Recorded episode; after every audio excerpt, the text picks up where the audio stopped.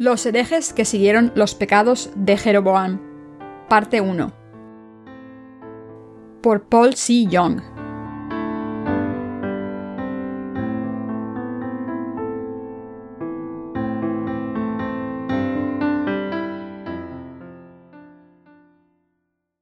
Sermón 1. ¿Quiénes son los herejes ante Dios? Primera de Reyes 11, 1-13.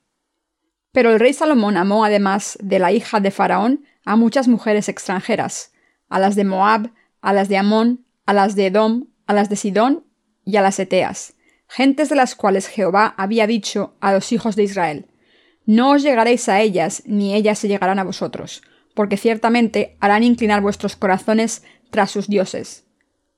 A estas pues se juntó Salomón con amor, y tuvo setecientas mujeres, reinas y trescientas concubinas, y sus mujeres desviaron su corazón. Y cuando Salomón era ya viejo, sus mujeres inclinaron su corazón tras dioses ajenos, y su corazón no era perfecto con Jehová su Dios, como el corazón de su padre David. Porque Salomón siguió a Astoret, diosa de los Sidonios, y a Milcom, ídolo abominable de los amonitas. E hizo Salomón lo malo ante los ojos de Jehová, y no siguió cumplidamente a Jehová como David su padre. Entonces edificó Salomón un lugar alto a Quemos, ídolo abominable de Moab, en el monte que está enfrente de Jerusalén, y a Moloch, ídolo abominable de los hijos de Amón. Así hizo para todas sus mujeres extranjeras, las cuales quemaban incienso y ofrecían sacrificio a sus dioses.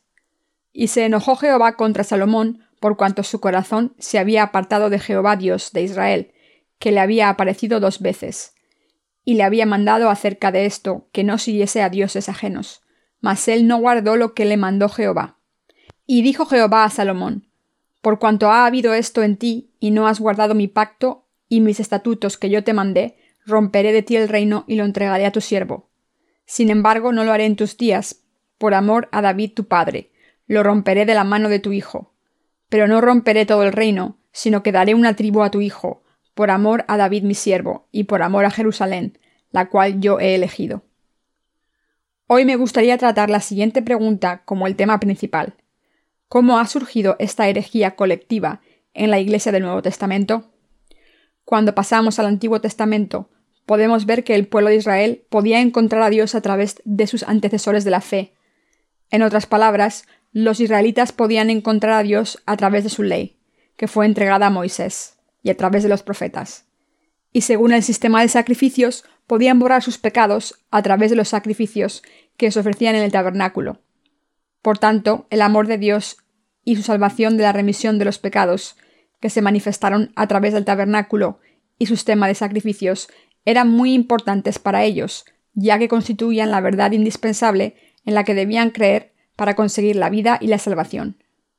Por tanto, para el pueblo de Israel, el sistema de sacrificios manifestado en el tabernáculo e instituido para su justa salvación era tan valioso como la vida misma. El pueblo de Israel, que había heredado la fe de Abraham, siguió teniendo fe en Dios como su Salvador hasta los días del rey David.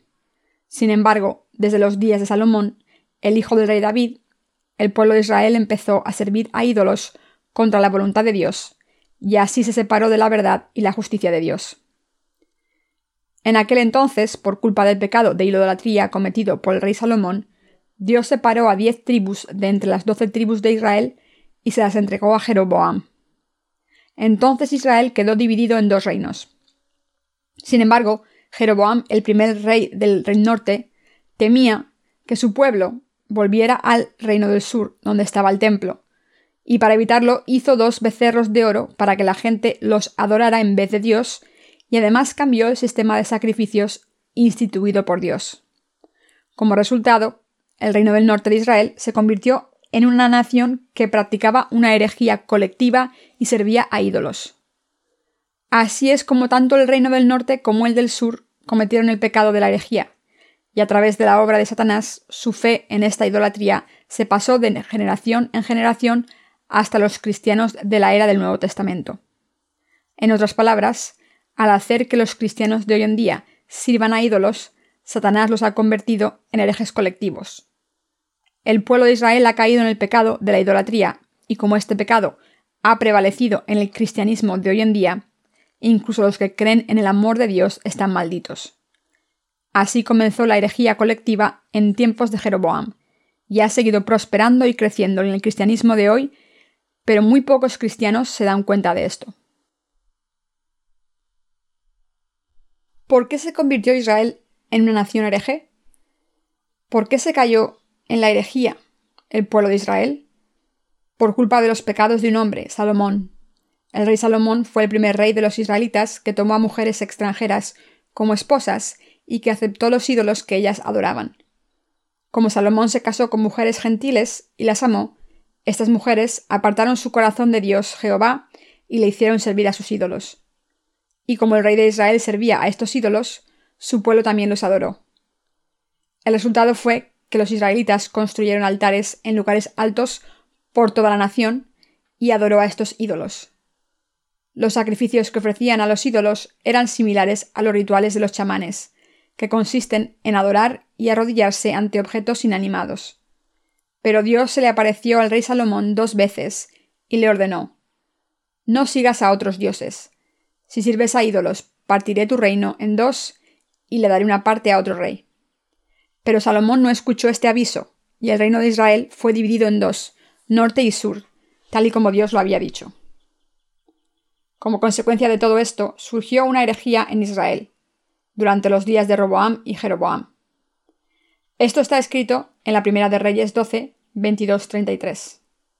Entonces reedificó Jeroboam a en el monte de Efraín y habitó en ella, y saliendo de allí, reedificó a Penuel. Y dijo Jeroboam en su corazón, Ahora se volverá el reino a la casa de David, si este pueblo subiere a ofrecer sacrificios en la casa de Jehová en Jerusalén. Porque el corazón de este pueblo se volverá a su señor Roboam, rey de Judá, y me matarán a mí, y se volverán a Roboam, rey de Judá. Y habiendo tenido consejo, hizo el rey dos becerros de oro, y dijo al pueblo, Bastante habéis subido a Jerusalén, He aquí tus dioses, oh Israel, los cuales te hicieron subir de la tierra de Egipto. Y puso uno en Betel y otro en Dan. Y esto fue causa de pecado, porque el pueblo iba a adorar delante de uno hasta Dan. Hizo también casas sobre los lugares altos, e hizo sacerdotes entre el pueblo, que no eran los hijos de Leví. Entonces instituyó Jeroboam fiesta solemne en el mes octavo, a los quince días del mes, conforme a la fiesta solemne que se celebraba en Judá, y sacrificó sobre un altar. Así hizo en Betel, ofreciendo sacrificios a los becerros que había hecho. Ordenó también en Betel sacerdotes para los lugares altos que él había fabricado.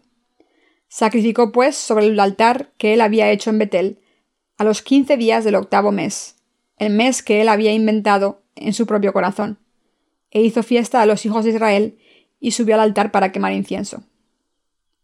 Por culpa de los pecados del rey Salomón, Dios dividió a la nación de Israel en dos reinos en tiempos de Roboam, que era hijo de Salomón y que le sucedió en el trono de Israel.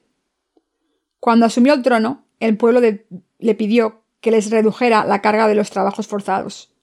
Su padre, el rey Salomón, había obligado a los israelitas a realizar trabajos forzados durante siete años para construir el templo de Jehová, y durante otros trece años para construir su palacio. Esto significa que Salomón forzó a su pueblo a trabajar durante 20 años para construir el templo y el palacio. Por eso la gente le suplicó al rey Roboam que les librase de tal carga.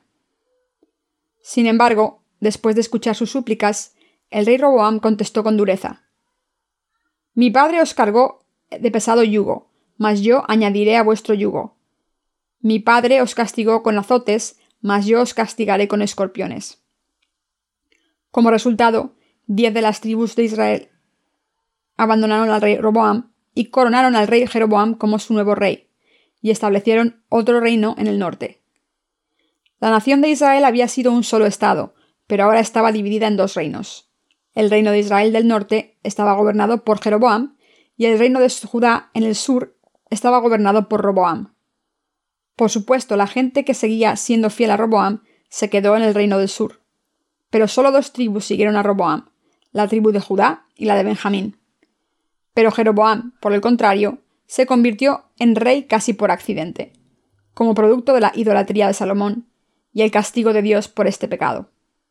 Jeroboam debería haber aprendido la lección de Salomón y podría haber evitado caer en el pecado de Salomón, haber vuelto a los brazos de Dios y haberle servido.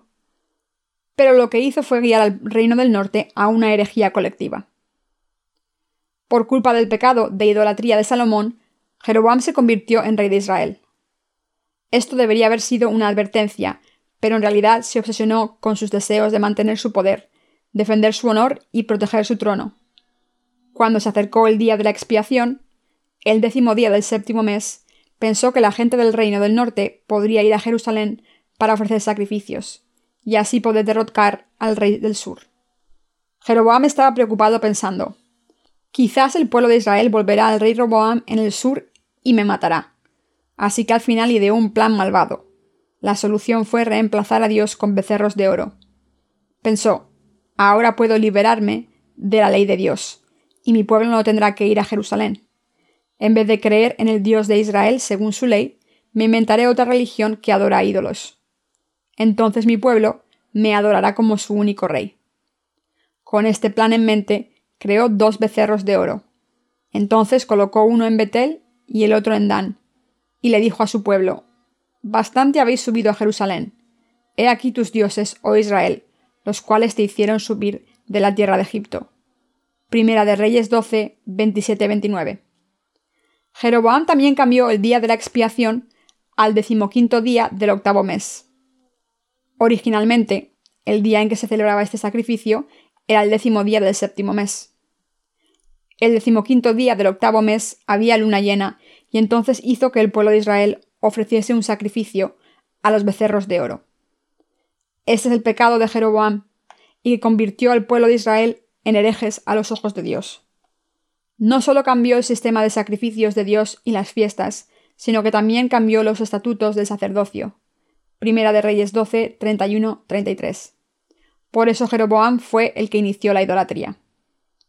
Jeroboam nombró sacerdotes a gente normal que no pertenecía a la tribu de Leví, y les hizo ofrecer sacrificios. Originalmente, solo los levitas podían ser sacerdotes ante Dios, y solo los descendientes de Aarón podían ser sumos sacerdotes. Pero el rey Jeroboam nombraba a cualquier hombre que quisiera ser sacerdote. Así que el rey Jeroboam lo cambió todo. La Biblia dice que por esto se convirtió en el líder de todos los herejes. Desde entonces surgió una herejía colectiva en tiempos del Antiguo Testamento, y esa tradición ha continuado hasta la Iglesia del Nuevo Testamento, causando mucho daño al cristianismo.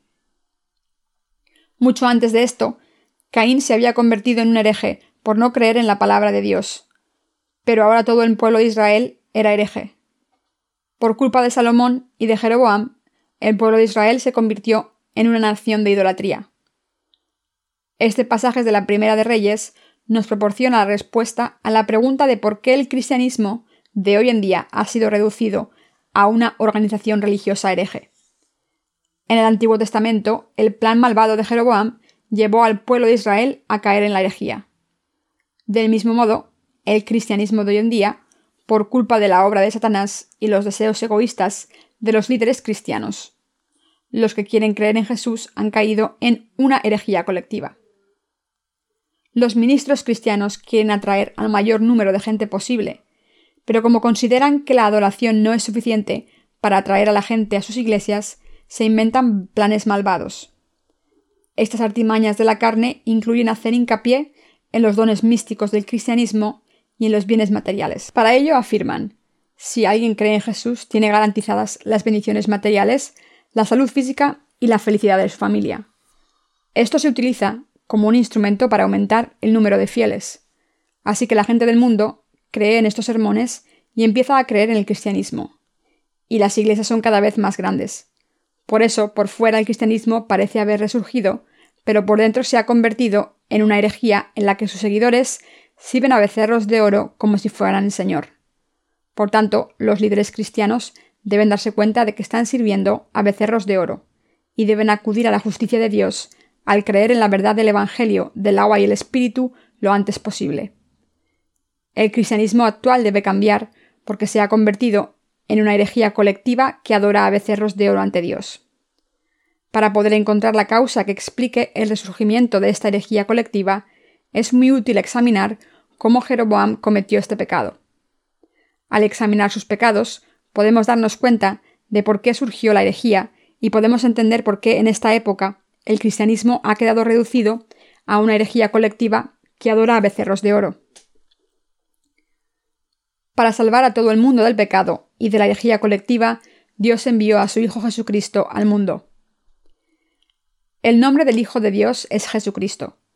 Jesús nació en el mundo encarnado en un cuerpo humano a través de la Virgen María, y cuando cumplió los 30 años fue bautizado por Juan el Bautista en el río Jordán.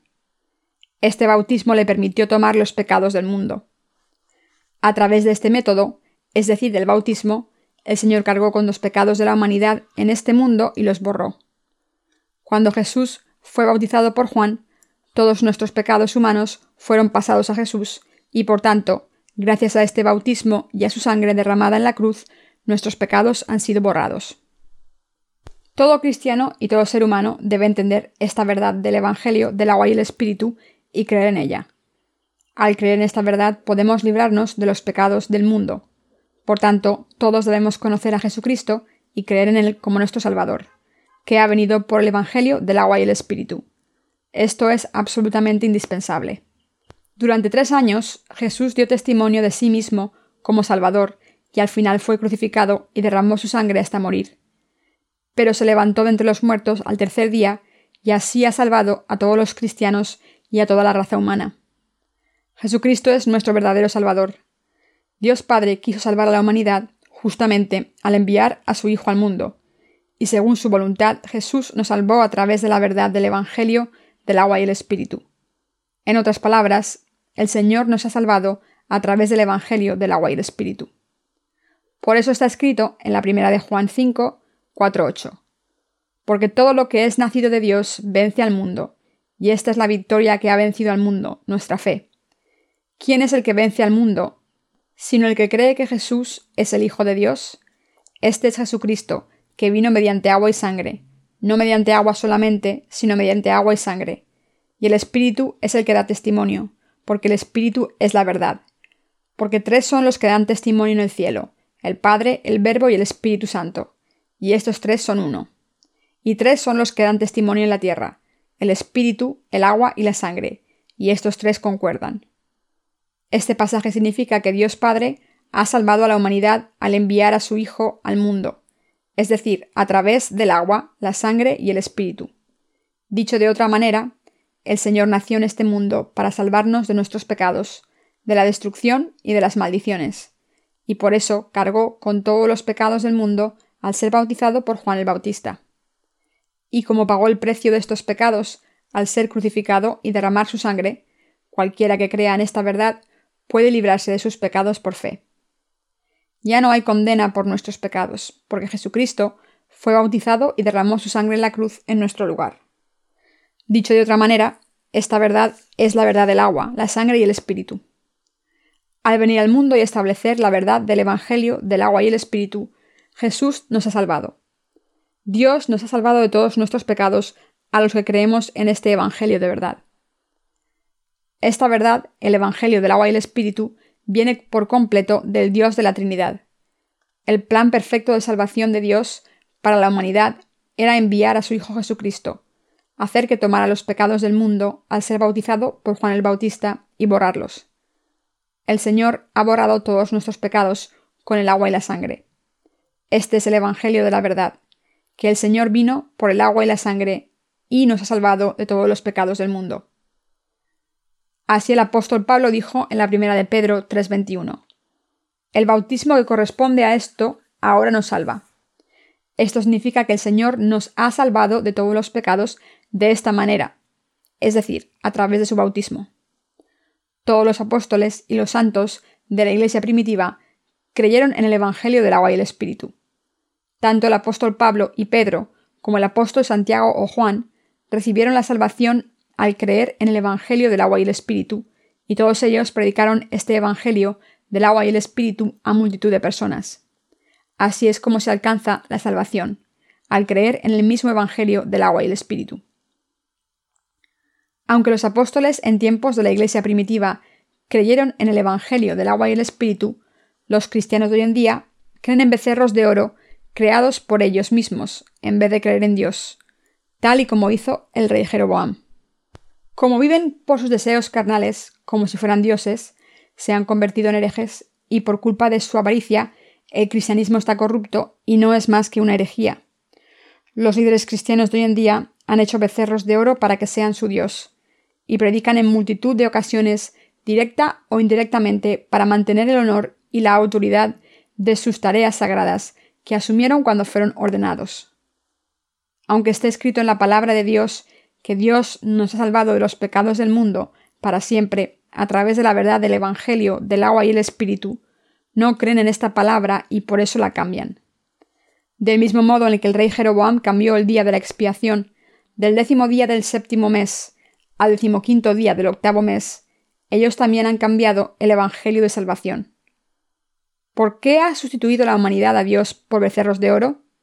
Porque los líderes cristianos han desechado cualquier creencia que no les sea útil para hacer fortuna, como si se tratase de un trapo viejo. ¿Han recibido los cristianos de hoy la remisión de sus pecados al creer en el Evangelio del agua y el Espíritu que el Señor les ha dado? No. Por sus propias ideas, creen que han recibido la remisión de los pecados al creer en la sangre derramada en la cruz solamente.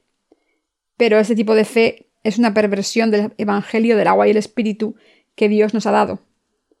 El Evangelio verdadero es el Evangelio del agua y el Espíritu, no el Evangelio que solo proclama la sangre derramada en la cruz. Defender solamente la sangre derramada en la cruz es defender una falsa doctrina. Los cristianos de hoy en día no conocen el Evangelio del agua y del Espíritu. Como solo creen en la sangre derramada en la cruz, como el verdadero Evangelio, aunque crean en becerros de oro, en vez de creer en Dios, no se dan cuenta de que son herejes. En otras palabras, aunque están sirviendo a becerros de oro como Dios, no tienen ni idea de lo que están haciendo mal. Toda la gente ignorante del cristianismo que cree en becerros de oro como su Señor está cometiendo una herejía. En la era del Antiguo Testamento, Jeroboam nombraba sacerdote a cualquier persona que lo dejara. Del mismo modo, en esta era también, cualquiera puede ser un ministro con tal de tener de solo la aprobación de un seminario o de su denominación. Cuando algunos cristianos fracasan en sus negocios, piensan que era la voluntad de Dios para ellos y que les está llamando para ser sus siervos. Así que empiezan a ir a un seminario cuando ya son mayores para convertirse en ministros. Algunos cristianos jóvenes acuden a un seminario de teología simplemente porque sus notas no son lo bastante buenas como para ir a una universidad secular. Dicho de otra manera, esta gente no tiene otro remedio que ir a un seminario cristiano. En la era del Antiguo Testamento, solo los descendientes de Leví podían ser sacerdotes según la ley, pero a pesar de esto, Jeroboam nombraba a gente normal para ser sacerdotes. Del mismo modo, en nuestros tiempos, cualquiera puede ser un ministro, aunque tenga pecados en su corazón. Todo lo que necesita es la aprobación de sus profesores de teología y de los pastores de su denominación. Los líderes cristianos están cometiendo el mismo pecado que Jeroboam. Para expandir la influencia de sus denominaciones, ordenan ministros a cualquiera que se gradúa en un seminario. ¿Pero es esto correcto? Confesar que Jesús es el Salvador es lo único que se necesita para ser ordenado, aunque se tengan pecados en el corazón. El hecho de que haya personas que sean ordenadas incondicionalmente, aunque no hayan recibido la remisión de los pecados, a través del Evangelio del agua y el Espíritu, se debe a que tanto los que son ordenados como los que ordenan están ciegos espiritualmente. Cuando entienden esto, pueden ver que muchos cristianos están cometiendo el mismo pecado que Jeroboam cometió en el Antiguo Testamento. El cristianismo de hoy en día ha abandonado a Dios y está adorando a becerros de oro en su lugar, y como resultado se ha convertido en una herejía. Del mismo modo en que el reino de Israel se había convertido en una nación de idolatría colectiva por las artimañas malvadas de Jeroboam, el cristianismo de hoy en día se está convirtiendo en una herejía colectiva por la codicia de sus líderes. Todo el que estaba sometido al rey Jeroboam se convirtió en un hereje. Del mismo modo, los pecadores de hoy en día, que son prisioneros de las doctrinas cristianas, han caído en la herejía colectiva. ¿Cómo cayó el cristianismo en esta herejía? Esto ocurrió porque multitud de pastores y creyentes, y muchos de los que se llaman siervos de Dios de todo el mundo, no conocen el Evangelio del agua y el Espíritu, ni creen en él, y por tanto no lo predican ante Dios. ¿Por qué se están convirtiendo los cristianos en herejes ante Dios? Porque han seguido los pasos de Jeroboam, que creyó en becerros de oro como su Dios y que cometió el mismo pecado. Todos debemos conocer la verdad de salvación. Según la Biblia, ¿cómo borró Jesucristo los pecados de la humanidad? Él tomó nuestros pecados a través de su bautismo en el río Jordán y pagó el precio de estos pecados con su sangre en la cruz. Cuando el Señor vino al mundo, cargó con los pecados de la humanidad al ser bautizado por Juan el Bautista, los borró al ser crucificado hasta morir y se levantó de entre los muertos, y así nos salvó a todos los que creemos en esta verdad. Debemos entender el Evangelio del agua y el Espíritu, creer en él y predicarlo. Si por el contrario creen solo en la sangre derramada en la cruz, en vez de creer en el Evangelio del agua y el Espíritu, ¿cómo se pueden erradicar los pecados de los corazones de la gente? Por eso en la Iglesia de Dios, solo los que han recibido la remisión de los pecados pueden ser ministros. Entre los que han nacido de nuevo al creer en el Evangelio del agua y el Espíritu, la Iglesia de Dios hace obreros de Dios a los que quieren servir al Evangelio. Por el contrario, los que sirven a becerros de oro como dioses están dispuestos a ordenar a cualquier persona para que sean ministros de Dios. Aunque no hayan recibido la remisión de los pecados, nombran a cualquier persona ministro o evangelista por tan solo haberse graduado en un seminario, tener un diploma o pertenecer a una denominación en concreto, y por creer en las doctrinas que ellos defienden. Esta es la prueba de que el cristianismo está adorando a becerros de oro. Por culpa de este tipo de fe, el cristianismo ha sido reducido a una herejía colectiva. El materialismo reina en el cristianismo. Muchos pastores aman el dinero, pero no todos. Algunos pastores solo predican para ganar dinero, construir iglesias más grandes y mejores salarios. Fingen predicar para hacer que más gente crea en Jesús y para llevarlos al reino de Dios. Pero en realidad, el fruto de su ministerio no es nada más que la adoración de becerros de oro. ¿No es cierto? Se interesan mucho en qué denominación es más grande, qué iglesia paga mejores salarios y cuál recibe mayores ofrendas. Esos pastores opinan que un ministro con un buen salario es un pastor competente, mientras que un pastor en una iglesia pequeña con un salario menor es incompetente espiritualmente. Dicho de otra manera, los pastores de hoy en día también están sirviendo a becerros de oro. Los seglares también piensan que si alguien está bendecido materialmente y prospera en este mundo, es un hombre de fe. Pero si alguien no está bendecido espiritualmente, se debe a que no tiene fe. Como resultado, a medida que pasa el tiempo, desde que los cristianos empiezan a creer en Jesús, son peores y sus corazones son más duros e idólatras. Así que el objeto de su fe no es Dios, sino los becerros de oro. Por supuesto, todavía siguen invocando el nombre de Dios y oran en su nombre, pero solo quieren a Dios para ganar dinero, que es lo que aman de verdad. Por eso hay muchos ancianos y diáconos que después de servir a los becerros de oro van a prisión. No estoy regañándoles por sus acciones, sino que estoy diciendo que como han reemplazado a Dios con becerros de oro y han confiado en ellos, ahora están en la cárcel. Hoy en día, muchos líderes cristianos no dudan en ordenar a personas que ni siquiera creen en el Evangelio del agua y el Espíritu, y que por tanto no han recibido la remisión de los pecados, y que adoran a becerros de oro creados por ellos. Mucha gente cree que cualquiera puede ser pastor si se gradúa en un seminario. Pero para que un pastor pueda cumplir sus funciones, que consisten en borrar los pecados de los demás, por lo menos se le debe hacer una pregunta. ¿Cree en el Evangelio del agua y el Espíritu? En otras palabras, solo alguien que no tenga pecados por creer en el Evangelio del agua y el Espíritu debe ser ordenado ministro de Dios. Por tanto, incluso de ahora en adelante, los líderes cristianos deberían preguntarle a cualquier aspirante a ministro, ¿Estás salvado? Sí. Entonces conoce el Evangelio del agua y el Espíritu? ¿Y ha sido salvado al creer en este verdadero Evangelio? Profesor, no conozco el Evangelio del agua y el Espíritu. Entonces, ¿cómo puede querer ser un pastor de Dios? ¿Acaso quiere servir a los becerros de oro que usted se ha inventado? Esto no es nada más que seguir sus deseos carnales. Y esta idea ha salido de sus deseos mundanos. Así, quien no esté cualificado no debe ser ordenado pastor. En vez de llevar a la gente por el mal camino, para que adoren a becerros de oro, debemos predicar el Evangelio verdadero, el Evangelio del agua y el Espíritu, y hacer que reciban la remisión de los pecados. Pero los profesores de los seminarios no les preguntan a sus alumnos si creen en la verdad del Evangelio del agua y el Espíritu, ni quieren escuchar el testimonio de salvación de los que creen en el Evangelio del agua y el Espíritu, que confiesa cómo Dios ha borrado sus pecados. Cuando los siervos de Dios escuchan el testimonio de salvación a alguien, pueden averiguar si esta persona tiene pecados en su corazón y si está sirviendo a becerros de oro ante Dios. Para los justos que han sido salvados de sus pecados al creer en el Evangelio del agua y el Espíritu, sus testimonios de salvación son iguales, porque han alcanzado la salvación al creer en el Evangelio del agua y el Espíritu.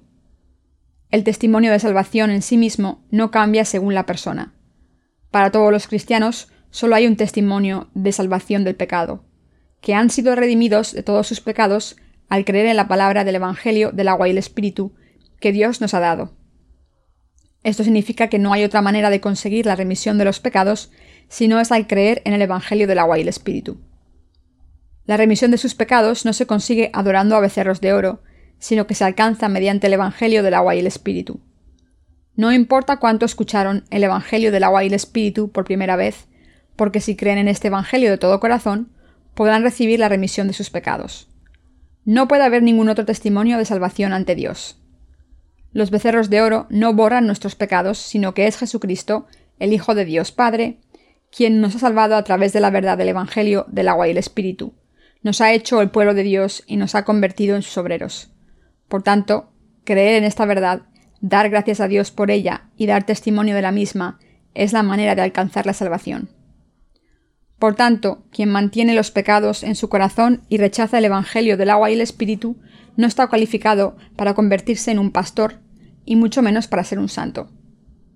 Aunque ser insuficiente en las obras de uno mismo no es motivo para no poder ser pastor, si se tienen pecados en el corazón, no se puede ser pastor. No hay nadie en este mundo que no sea insuficiente en sus acciones. Sin embargo, hay gente que no tiene pecados porque cree en Jesús, que vino por el Evangelio del agua y el Espíritu, y hay gente que cree solo en la sangre derramada en la cruz, cuyos corazones todavía están llenos de pecados. Esta gente que vive en un evangelio falso y cuyos corazones están esclavizados por el pecado, no puede convertirse en ministros. Además, no solo no pueden escapar de la maldición, sino que además acaban llevando a la congregación a la muerte. Estos falsos ministros, que no conocen el Evangelio del agua y el Espíritu, o no creen en él, aunque lo conozcan, están sirviendo a becerros de oro y es así como han llevado a multitud de cristianos a caer en la herejía al propagar sus falsas doctrinas cristianas. Aunque la gente siga doctrinas cristianas y solo crea en la sangre derramada en la cruz, tal y como predica el cristianismo, en realidad sus corazones seguirán teniendo pecados y creerán en becerros de oro en vez de temer a Dios de verdad. Los cristianos de hoy en día piensan que creen en Dios con sinceridad, aunque adoren a becerros de oro. Aunque no conocen el Evangelio del agua y el Espíritu, piensan que pueden ser salvados si creen en el Señor a ciegas. Así muchos pastores piensan que como creen en Jesús, han sido salvados aunque tengan pecados. Sin embargo, el Evangelio del que habla la Biblia es el Evangelio del agua y el Espíritu que trae la remisión de los pecados al corazón. La Biblia deja claro que la remisión de los pecados se recibe en la conciencia solo si se cree en este Evangelio. Si pasamos a la primera de Pedro 3:21, leemos, El bautismo que corresponde a esto ahora nos salva, no quitando las inmundicias de la carne, sino como la aspiración de una buena conciencia hacia Dios, por la resurrección de Jesucristo. Esto significa que el bautismo de Jesús es la prueba definitiva de nuestra salvación, que Jesús cargó con nuestros pecados al ser bautizado. El que el Señor viniera al mundo para salvarnos de la destrucción y del pecado pudo ocurrir gracias al bautismo. Tuvo que morir en la cruz y después se levantó de entre los muertos para salvarnos. Por eso el apóstol Pedro dijo, El bautismo que corresponde a esto ahora nos salva, no quitando las inmundicias de la carne, sino como la aspiración de una buena conciencia hacia Dios, por la resurrección de Jesucristo. Cuando se dice aquí, no quitando las inmundicias de la carne, significa que cuando se recibe la remisión de los pecados, el cuerpo no deja de cometer pecados, sino que la conciencia está limpia. Quien ha sido salvado debe responder ante Dios. Si quieren ser salvados de sus pecados, deben recibir la remisión de sus pecados en su conciencia. ¿Tienen pecado los que creen en el Evangelio del agua y el Espíritu ante Dios? No, no tienen pecados. ¿Por qué no? Porque el Señor tomó sus pecados al ser bautizado por Juan el Bautista cuando vino al mundo, y por tanto sus pecados se pasaron a Jesús. Yo también he sido salvado por fe, porque el Señor aceptó todos mis pecados a través de su bautismo, los llevó a la cruz, derramó su sangre en ella y se levantó de entre los muertos. En otras palabras, como creo que el Señor vino al mundo por mí, cargó con mis pecados al ser bautizado, murió en la cruz, se levantó de entre los muertos de nuevo y me ha salvado, mi conciencia está libre de pecado y he conseguido mi salvación. La Biblia dice que la verdadera salvación es la aspiración de una buena conciencia hacia Dios. Quien cree en el Evangelio del agua y el Espíritu puede ser salvado de los pecados de su conciencia. Aunque nuestra carne todavía sigue siendo insuficiente y débil, nuestras conciencias han sido salvadas por fe. Por eso nuestra salvación se llama la salvación del alma. Mis queridos hermanos, no hay nadie en este mundo que no cometa errores y pecados con su carne. Incluso los que creemos en el Evangelio del agua y el Espíritu, seguimos cometiendo pecados. La Biblia dice que la salvación no quita la suciedad de la carne. ¿Creen que nuestra salvación del pecado se alcanzó quitando la suciedad de nuestra carne para siempre, para que nuestra carne no cometa pecados nunca más? ¿Quieren ser salvados para ser santificados en la carne? ¿Creen en Jesús como su Salvador para alejarse de sus vicios, del alcohol y el tabaco? No, esa no es la razón por la que creen en Jesús. Creen en Jesús porque quieren tener una buena conciencia hacia Dios. La Biblia menciona la buena conciencia aquí porque nuestros corazones han sido redimidos de nuestros pecados, porque el Señor nos ha salvado a través del Evangelio, del agua y el Espíritu. Todos estábamos desesperados, destinados al infierno por nuestros pecados, pero nuestro Señor nos ha salvado al venir al mundo, ser bautizado por Juan el Bautista y morir en la cruz. Así que si no creemos en esta verdad, en que el Señor nos ha salvado de nuestros pecados a través del Evangelio del agua y el Espíritu, es el peor pecado de todos, pero cuando aceptamos esta verdad con toda nuestra inocencia y conseguimos nuestra salvación, nuestra conciencia está limpia. Como el Señor nos ha salvado perfectamente, si no creemos en Él, nuestra conciencia es malvada. Mis queridos hermanos, al creer en el Evangelio del agua y el Espíritu, somos redimidos de todos nuestros pecados. Nuestros cuerpos humanos se descompondrán cuando muramos. Sin embargo, cuando el Señor vuelva, nuestros cuerpos resucitarán. Aunque resucitemos en cuerpos imperecederos, mientras vivimos en este mundo no podemos evitar seguir pecando en nuestra carne, porque la carne es insuficiente, aunque creamos en el Evangelio del agua y el Espíritu y hayamos recibido la remisión de los pecados. Por eso el apóstol Pedro dijo, no quitando las inmundicias de la carne. En otras palabras, Pedro estaba diciendo, no hemos sido salvados para dejar de cometer pecados con nuestros cuerpos, como la carne es débil, estamos destinados a cometer pecados hasta el día en que muramos. Pero esto es irrelevante para nuestra salvación. Nuestras almas han sido salvadas para que podamos ir a Dios con una buena conciencia. Dios ha borrado todos nuestros pecados. Esto es cierto. Quien tiene pecado en su corazón no puede ser pastor, ni evangelista, ni diácono, ni siquiera un santo. De hecho, no puede asumir ningún cargo dentro de la Iglesia. Cualquier persona cuyo corazón tenga pecado está fuera de Cristo, Romanos 8.1. No es una persona que haya ido a Cristo. Por eso la gente debe estar salvada en la conciencia primero. Hace poco estaba en un taxi y hablé con el conductor. El conductor parecía un buen cristiano, ya que tenía algunos folletos sobre el Evangelio en su taxi. Así que sin decirle que era pastor le pregunté ¿Cómo está su conciencia? ¿Está sin pecado? Entonces me dijo ¿Cómo puede estar la conciencia libre de pecado? Pero aún así él afirmaba estar salvado, aunque tenía pecados en su corazón, porque creía en Jesús. Así que le pregunté, ¿Cómo fuiste salvado? Entonces el conductor recitó Romanos 10:10, para demostrar que estaba salvado. Porque con el corazón se cree para justicia, pero con la boca se confiesa para salvación. Sin embargo, este pasaje no significa lo que el conductor pensaba. Todo el capítulo 10 de Romanos fue escrito por el apóstol Pablo para el pueblo de Israel, que estaba al corriente del sistema de sacrificios y por tanto sabía que el Mesías tenía que morir después de tomar los pecados del mundo a través de la imposición de manos del representante del pueblo. Así es como uno de los ladrones que fue crucificado con Jesús pudo ser salvado por la fe que tenía. Los israelitas tenían el conocimiento básico de la salvación del pecado. El verdadero significado de Romanos 10:10 es que podemos ser justos y estar salvados del pecado si creemos de corazón en la justicia de Dios que Jesús cumplió con el Evangelio del agua y el Espíritu, y si lo confesamos con la boca. Solo por creer en ciertas doctrinas cristianas con el corazón no significa que estemos salvados si no creemos en el Evangelio del agua y el Espíritu. Mis queridos hermanos, solo los que han sido salvados de los pecados de sus conciencias al creer en el Evangelio del agua y el Espíritu pueden ser salvados por Dios. ¿Y qué hay de ustedes? ¿Ha sido su conciencia salvada de todos sus pecados al creer en el Evangelio del agua y el Espíritu? ¿Cómo fueron salvados? ¿Al creer en el Evangelio del agua y el Espíritu? ¿O mediante sus propias acciones justas? ¿Recibieron la salvación al creer en el Evangelio del agua y el Espíritu? Entonces, ¿qué es la fe? Creer en la justa salvación del Señor, en que nos ha salvado al venir al mundo, recibir su bautismo y ser crucificado hasta morir. Esta es la fe en el Evangelio del agua y el Espíritu. Los cristianos en la era de la Iglesia primitiva creyeron en el Evangelio del agua y el Espíritu y predicaron este Evangelio. El Nuevo Testamento es la palabra que se escribió durante la era de la Iglesia primitiva. Los creyentes de aquella época fueron salvados en sus conciencias al creer en el Evangelio del agua y el Espíritu. Mantuvieron su fe en este Evangelio aunque fueron perseguidos. Sin embargo, en el año 313 después de Cristo, cuando el emperador Constantino I del Imperio Romano decretó el Edicto de Milán y concedió la libertad religiosa, mucha gente empezó a creer en el cristianismo. Según algunos documentos históricos, alrededor del año 312 después de Cristo, Constantino I tuvo una afrenta con su adversario Maxentio en la lucha por el poder.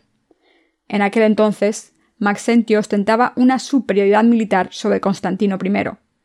La noche anterior a la confrontación política, Constantino I tuvo una visión en la que se le decía que pusiera el signo del dios celestial en los escudos de sus soldados antes de la batalla.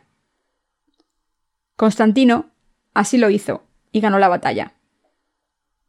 Cuando fue coronado emperador, unificó el imperio romano occidental y oriental y legalizó el cristianismo. Sin embargo, este hombre acabó cometiendo el mismo pecado que Jeroboam. Como emperador de Roma, se hizo líder del cristianismo, convocó el primer concilio de Nicea y presidió la conferencia no era solo el líder del imperio, sino que también era el líder del cristianismo. Así que desde entonces el cristianismo se convirtió en una religión mundana, que al final quedó reducida a una herejía colectiva. ¿Cómo se ha convertido el cristianismo en una herejía colectiva? Porque sus líderes sirvieron a becerros de oro como Jeroboam. Como los líderes cristianos han reemplazado a Dios con sus becerros, el cristianismo se ha convertido en una religión mundana que adora a estos ídolos inanimados. En las comunidades cristianas de hoy en día, cualquiera puede convertirse en sacerdote si se gradúa en un seminario y afirma las doctrinas que defiende su denominación, aunque no crea en el Evangelio del agua y el Espíritu, e incluso si su corazón todavía tiene pecados. Solo con estudiar en un seminario, pagar las tasas y graduarse con los créditos necesarios, cualquiera puede ser ordenado pastor y predicar, aunque su corazón todavía tenga pecados. Por eso el cristianismo de hoy en día se ha convertido en una herejía colectiva que adora becerros de oro. Aunque se tenga pecados en el corazón, si se pueden enseñar doctrinas cristianas con cierta competencia, se puede ser ministro. Estos pastores están cometiendo el mismo pecado que Jeroboam cometió en el Antiguo Testamento. A pesar del hecho de que el cristianismo se ha convertido en una herejía, los cristianos no se dan cuenta de que están sirviendo a becerros de oro. Los cristianos de hoy piensan, en realidad, la verdadera salvación se puede encontrar en las doctrinas cristianas, y están convencidos de que no están sirviendo a becerros de oro. Pero esto no es cierto. La verdad del Evangelio del agua y el Espíritu no se encuentra en ninguna de las doctrinas cristianas.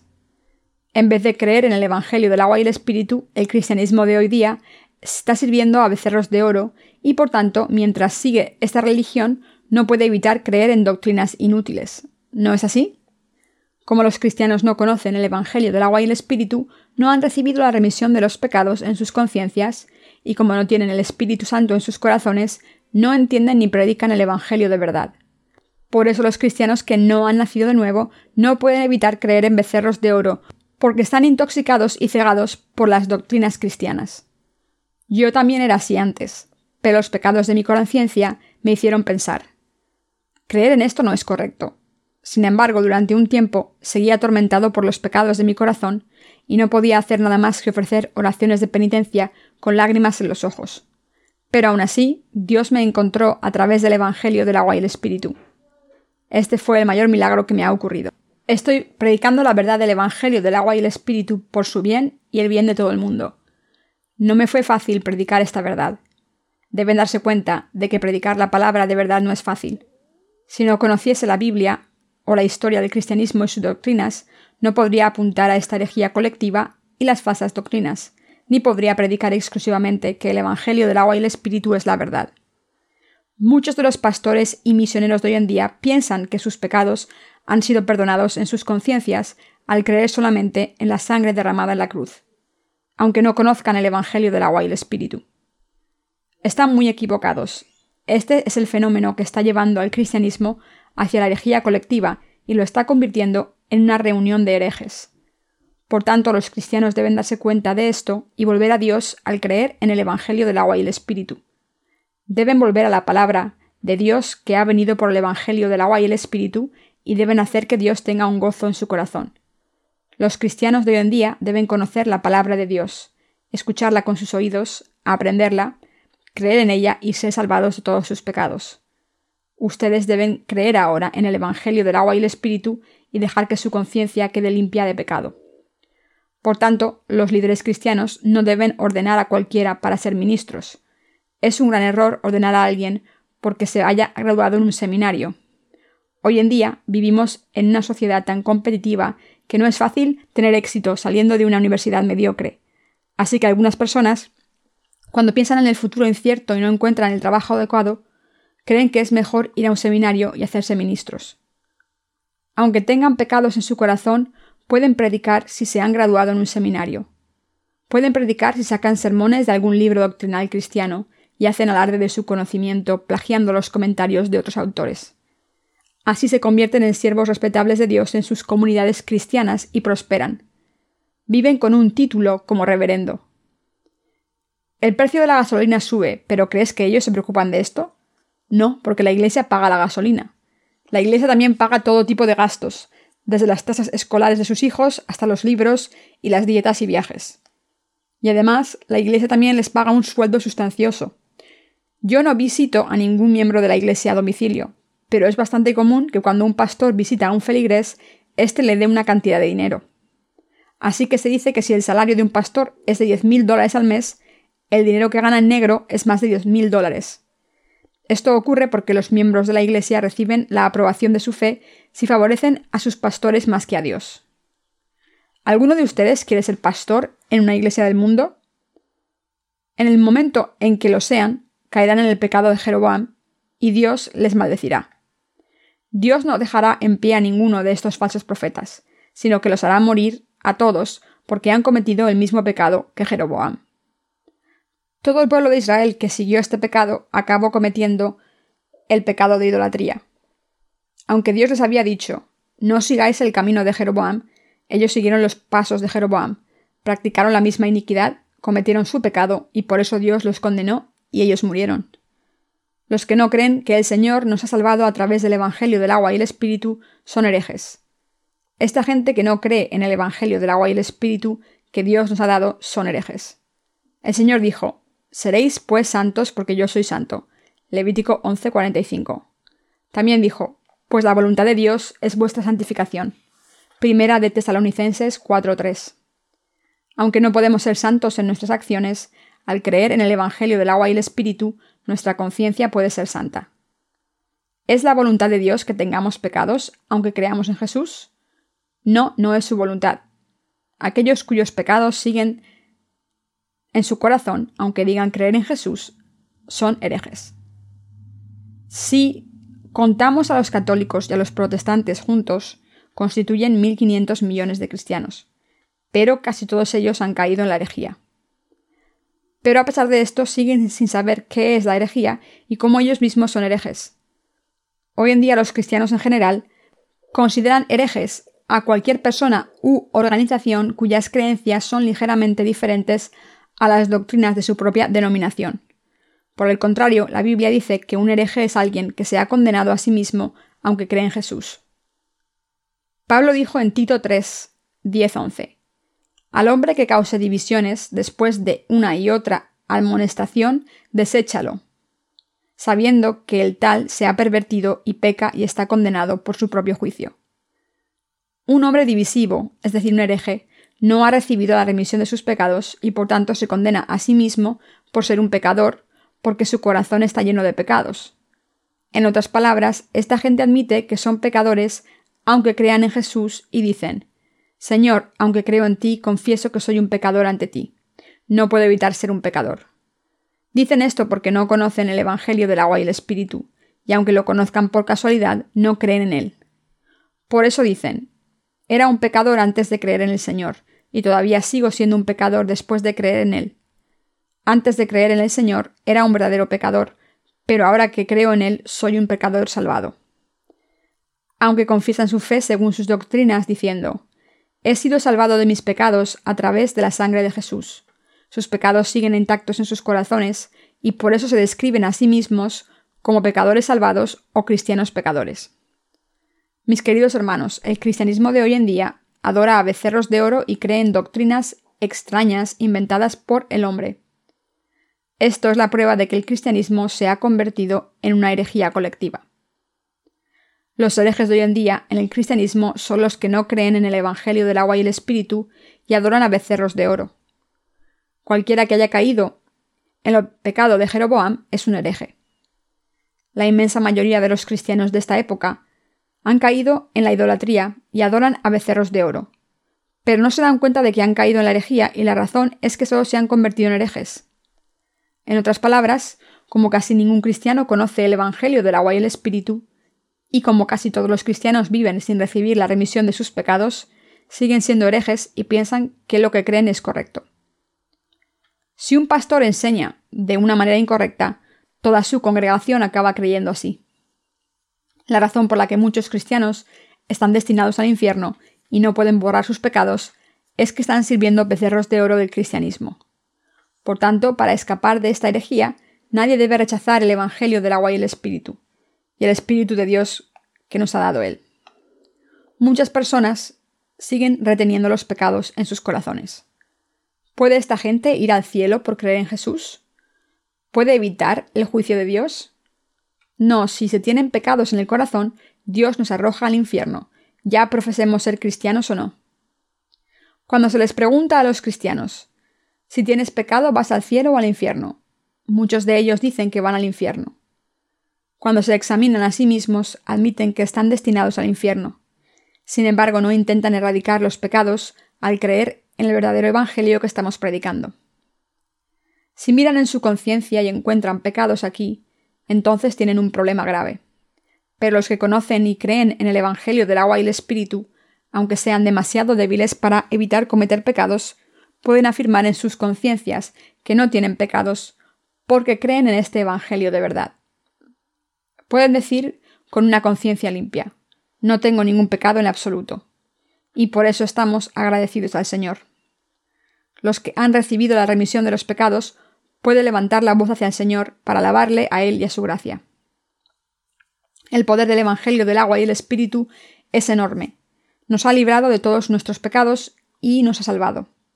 Este Evangelio del agua y el Espíritu nos ha librado de todas las maldiciones. Nos ha salvado de la destrucción. Por eso estamos tan agradecidos. Su poder es maravilloso.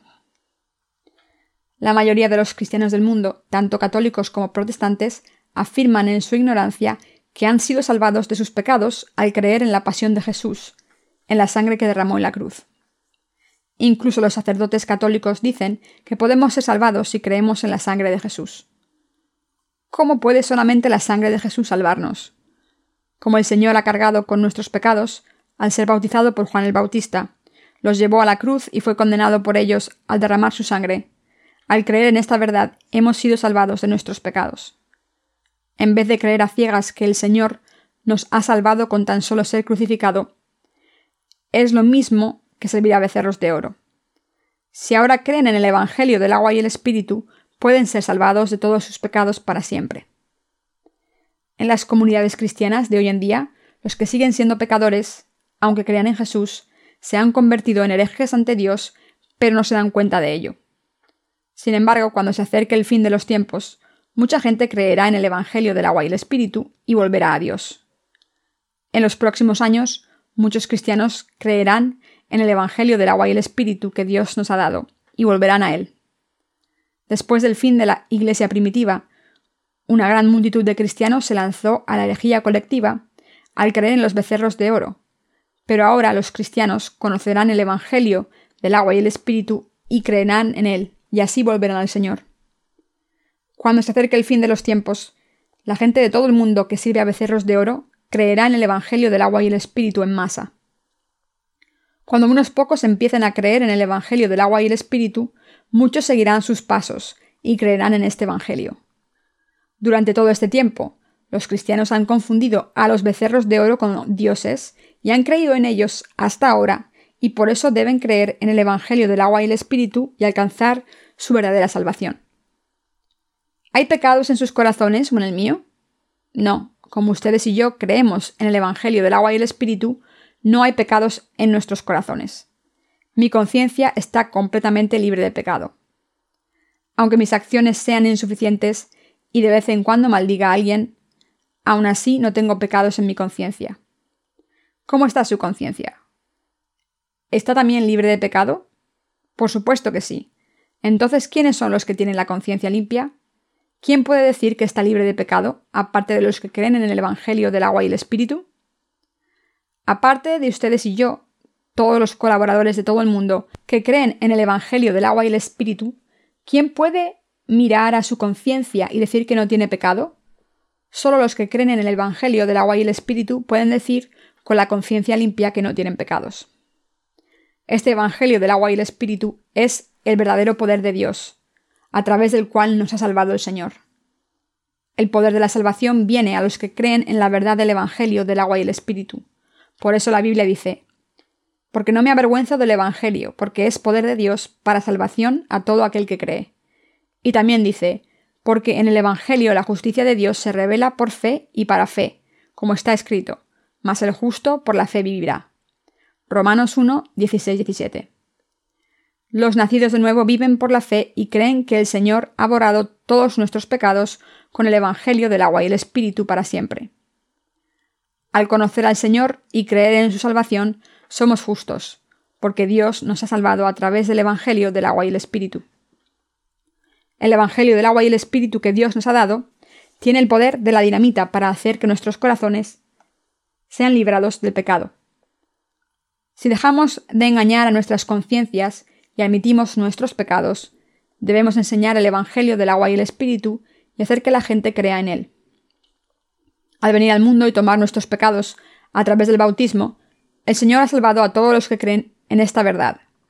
Por tanto, si alguien quiere ser salvado, debe entender correctamente cómo Jesús le ha salvado antes de creer. Es decir, debe darse cuenta de que el Señor le ha salvado al aceptar sus pecados individuales en cuanto Juan le bautizó, al morir en la cruz y levantarse de entre los muertos. Quien crea en el Evangelio del agua y el Espíritu puede estar sin pecado y tener una conciencia limpia ante Dios. Este es el poder del Evangelio. El Evangelio es como la dinamita. Si alguien cree en él, todos los pecados cometidos en toda la vida desaparecen para siempre, del mismo modo en que la dinamita puede derrumbar un edificio entero. Si alguien escucha la palabra del Evangelio del agua y el Espíritu y cree en ella, recibirá el poder de salvación de Dios. Todos los pecados que se han acumulado en su corazón desaparecerán y estará sin pecado. Quien cree en el Evangelio del agua y el Espíritu verá cómo sus pecados desaparecen por completo. Así es como una persona está sin pecado con una conciencia limpia ante Dios. Y así es como podemos convertirnos en obreros de la justicia de Dios. Al creer en el Evangelio del agua y el Espíritu, ahora hemos arrojado de la presencia de Dios a esos becerros de oro. Todos esperamos y oramos porque los cristianos de todo el mundo también dejen de servir a becerros de oro, crean en el Evangelio del agua y el Espíritu y vuelvan a los brazos de Dios. Le doy gracias a Dios por utilizarnos para este ministerio tan valioso.